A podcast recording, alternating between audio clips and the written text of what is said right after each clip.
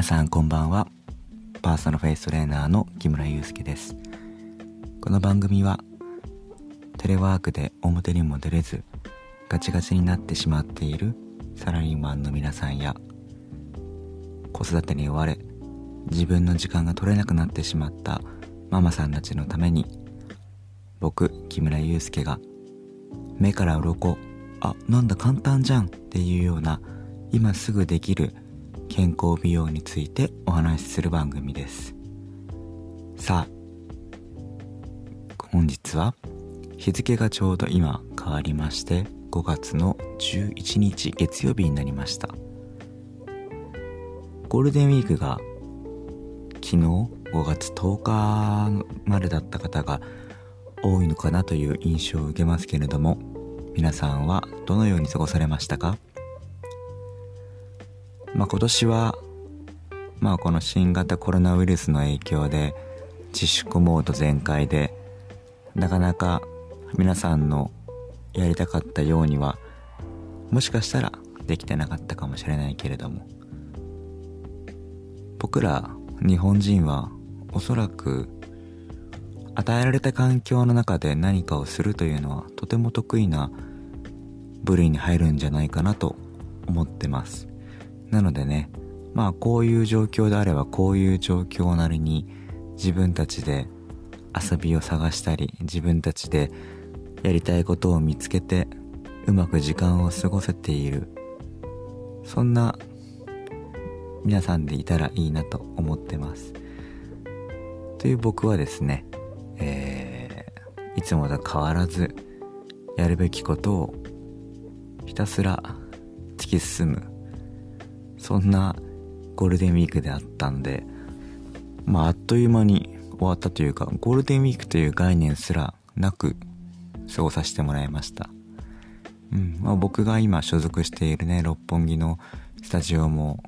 クローズしてるのでまあ基本的には家にいて部屋か屋上かリビングでこう撮影をしたり編集をしたりしながらそして今こうやってラジオを撮ってるんですけれども。うん。何ですかね。最近なんだろうな。すごく思うのはねまあ撮影してるのはねやっぱり楽しい。でねやっぱ今僕の一番の課題は編集かな、うん、撮った動画を編集をするっていうことに対してやっぱり素人なのでね今手元にあるアプリとか、えー、ソフトを使いながらやってるんだけれどもままあ、当然といえば当然だけれどもその動画をクリエイトするプロの方々に比べて圧倒的に時間もかかるしね。圧倒的にクオリティもまだまだ低いので、まあ、内容勝負なねところもあるんだけれどもまあ最近特に、まあ、感じるのはうんフォロワーの人。うん。インスタグラムを中心に YouTube もそうだしこのラジオもそうだしフォロワーの方々がね、あの、きちんとメッセージくださるんですよ。うん。これがね、やっぱ僕の一つのモチベーションかな。だから、なるべくなるべく、あの、まあ、ちょっと量が多いんでね、あの、返してない時もあるんですけれども、あの、目についたものは、きちんと、あの、一言一言返させていただくようにしてます。なので、皆さんの応援はちゃんと届いております。うん。まあ、そんな感じで、えっ、ー、と、まあ、仕事というか、これがライフスタイルというか、ひたすら自分のやりたいことを邁進してるんですけれども、今日はね、えー、僕の実際の、まあ、患者さんって言わないな。なんて言うんだろうな。お客さん、顧客の皆さん、クライアントの皆さんに、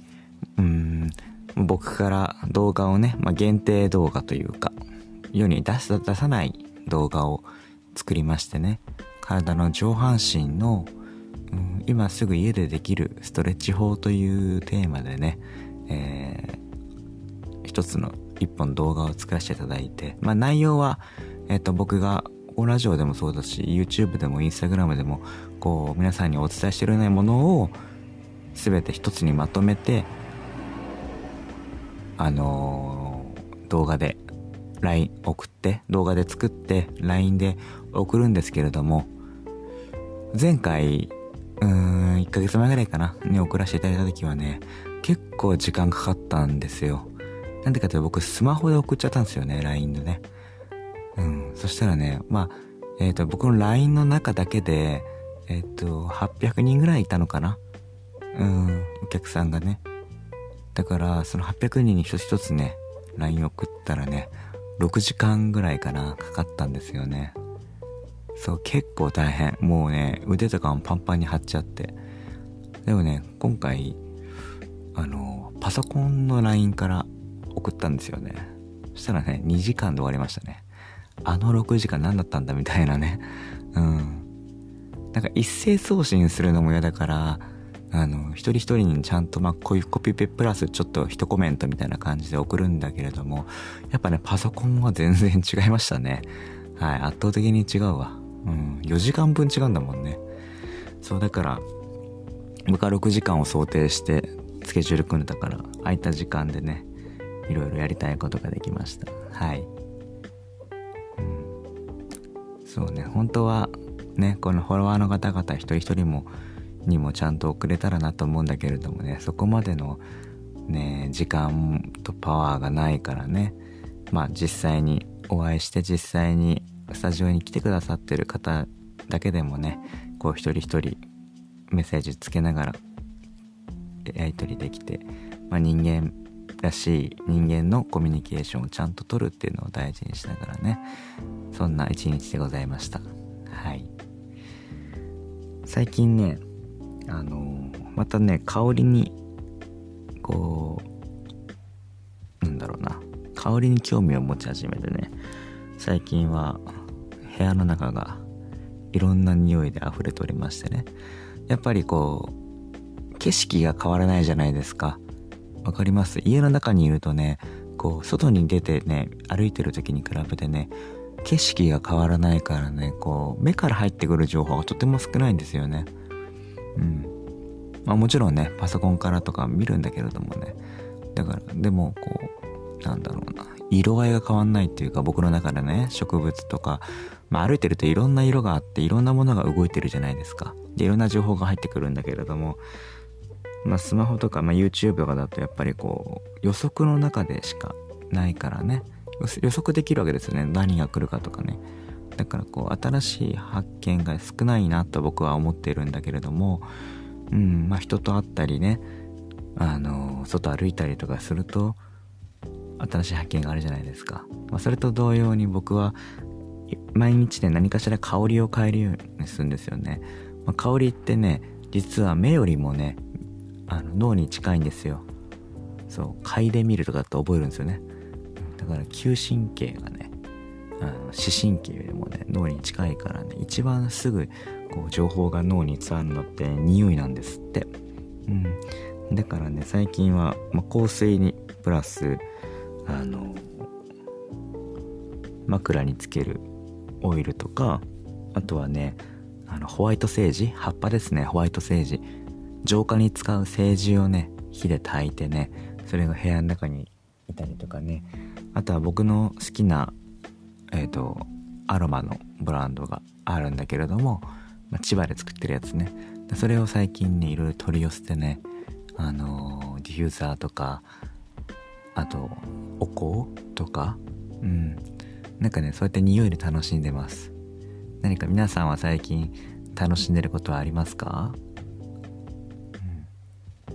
ん。ね、なんかこう、ちっちゃいマイブームをたくさん作るっていいですよね。で、ブームっていうのはほら、去っていいわけで、別にね、仕事でも何でもないから、飽きたらやめたらよくてね、つどつど瞬発力でいろんなことを楽しむっていうのは、とてもいいことですよね。うん。そうね。はい。まあそんな感じで、昨日はね、インスタライブもね、やってね、多かったですね。10時頃、夜の10時頃やったんですけど、ずっと100、106、70人ぐらいはずっと見てくれてたのかな。まあ、延べ700人ぐらいか。見てくださっててね、すごいね、質問攻めでね、面白いんですよ。いろんな質問いただいてね。うん。ラジオでもね、質問いただいたりしますね。ラジオ聞いてますとかって言って。ラジオねあのすごくよく言われるんだけれどももしかしたらこれ聞いてる皆さんもそう思ってるかもしれないんですけれどもねあのね僕の声って眠くなるんですってそうですか皆さんなんかね友達からも連絡来て「聞いてるよ」とかって言って「でもさ前半部分くらいしか聞けないんだよね」って言われて「えなんで?」って聞いたら前半部分聞いたらもう大体寝落ちしてんのって 言われるんですよ結構何人かから言われてね、うん、さっきもインスタのあのフォロワーの方からそういうあのストーリーにメンションって言ってねあの上げてくださってて声が好きですみたいなこと言ってくださったんだけどね。眠くなるんですって。だから夜寝る用のの声アプリみたいので僕の声使ってくんないかな。ねそしたら僕の声聞いたら寝れてたらいいじゃないですかね。ねっていう風になんかこう自分の気づかないどうやら才能が あったらしいですよ、うん、で今日はね、えー、昼間インスタグラムで一つ YouTube もそうだけど投稿しました。どんな投稿かっていうと首のシワを取るっていうのをもう一回動画で編集しながら、えー、見やすくして作りました、うん。はい、ぜひまだ見てない方はね見てみてください。今日はどんなのがいいかな？僕今ねいつもねラジオ喋りながらですねどんなこあの健康美容について話そうかってねえーと、考えずに始めちゃうんでね今考えてます。で最近この健康美容に始まるまでの時間がちょっと長いっていうね。うん。今日は手の指。手の指に行きましょうか。で手の指を皆さんこう触ることってあると思うんですけど意識的に触ることってありますか？指先を反対の手で触る？もっと言うとマッサージをするというか指を揉むとかっていうことってしてますか？うん、意外とね皆さんしてないんですよね。だってねじゃあそうだな。スポーツ選手は体をストレッチしますよね。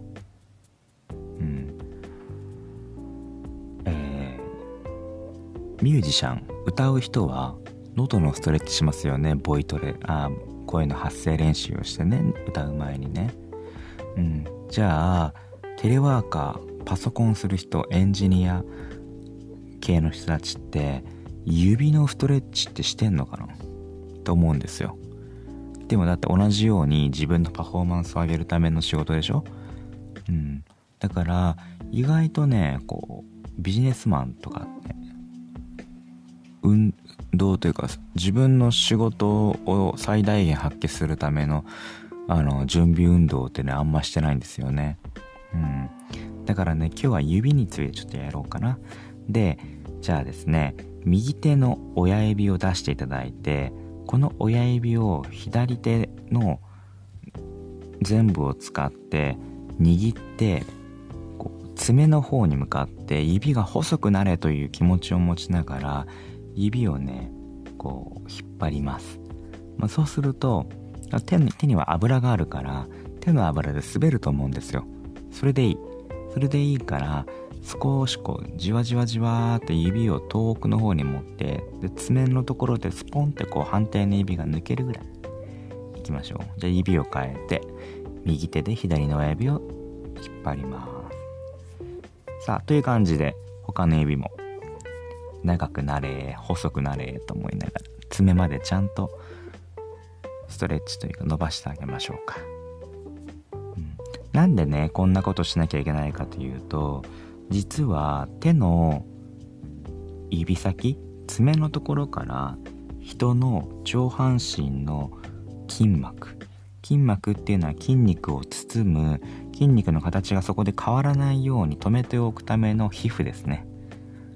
一番外側の皮膚のことを皮膚って言って筋肉の皮膚のことを筋膜って言います。骨の皮膚のことを骨膜っていうし内臓の皮膚のことを内臓膜って言うんですね。知ってました？うん。であと横隔膜っていうのもありますね。鼓膜っていうのもあるか、うん、そこの形を保つために存在してるんですね。うん。それでその手の指先から始まる筋膜は手首を通って肘肩を通ったら体の至るところ上半身の至るところに散らばっていくわけです。だから手の指を柔らかくしておくことっていうことは体の上半身を柔らかくするっていうこととほぼほぼ一緒なんです、うん、だから僕も、えっと、患者さんお客さんの施術をする時っていうのは必ず手の指まできちんとアイロンがけをしてるかのように指をストレッチかけます。なので皆さん例えば映画を見てる時とか、まあ、テレビでもいいけどね何か両手が空いてる時は反対のこの手の指をよく揉む。もしくはストレッチする伸ばすマッサージする、でこうグーグーシヤッとしてるとすぐ疲れちゃうから爪の方に向かって指が細くなれと思いながら伸ばすようなことをしてみてください。そうすると例えば親指っていうのは噛む筋肉咀嚼筋という噛む筋肉と連動してるから親指がこうカチカチ例えば爪がカチカチもそうかもしれない。関節部分がカサカサでカチカチかもあるかもしれない。ね、筋が凝っててカチカチかもしれない。いろんなカチカチがあるんだけれども親指がカチカチの場合は総じて奥歯を食いしばりやすいんですね、うん。まあ、そういうこともあるから親指はよく伸ばした方がいい。他の指に比べても親指はよく伸ばすようにしておくと食いしばりとか肩こりなんていうことも、えー、比較的解消してくださいます、うん、ということで今日皆さんにお伝えしたいのは上半身の緊張コリを取るためには手の指をよく伸ばしましょうという話でした、うん、よかった今日も一つ。あなんか伝えることが浮かんで。もうちょっと決めながらねあのやれって話なんだけれど。あ今ラジオ喋りたいなと思う時に始めてしまうんで、だから今僕真っ暗元にねいつもこのマイクセットが置いてあってねいつでも収録できるようになってるんです。さあ5月の11日月曜日になります。今日からテレワークだかもだけども仕事が復帰するという方も多いと思います。うん。まずは自分の体を大切に自分の体が大切にしてあげれたら周りの大切な家族やパートナーや子供のや同僚の人たちもみんなに優しくできます。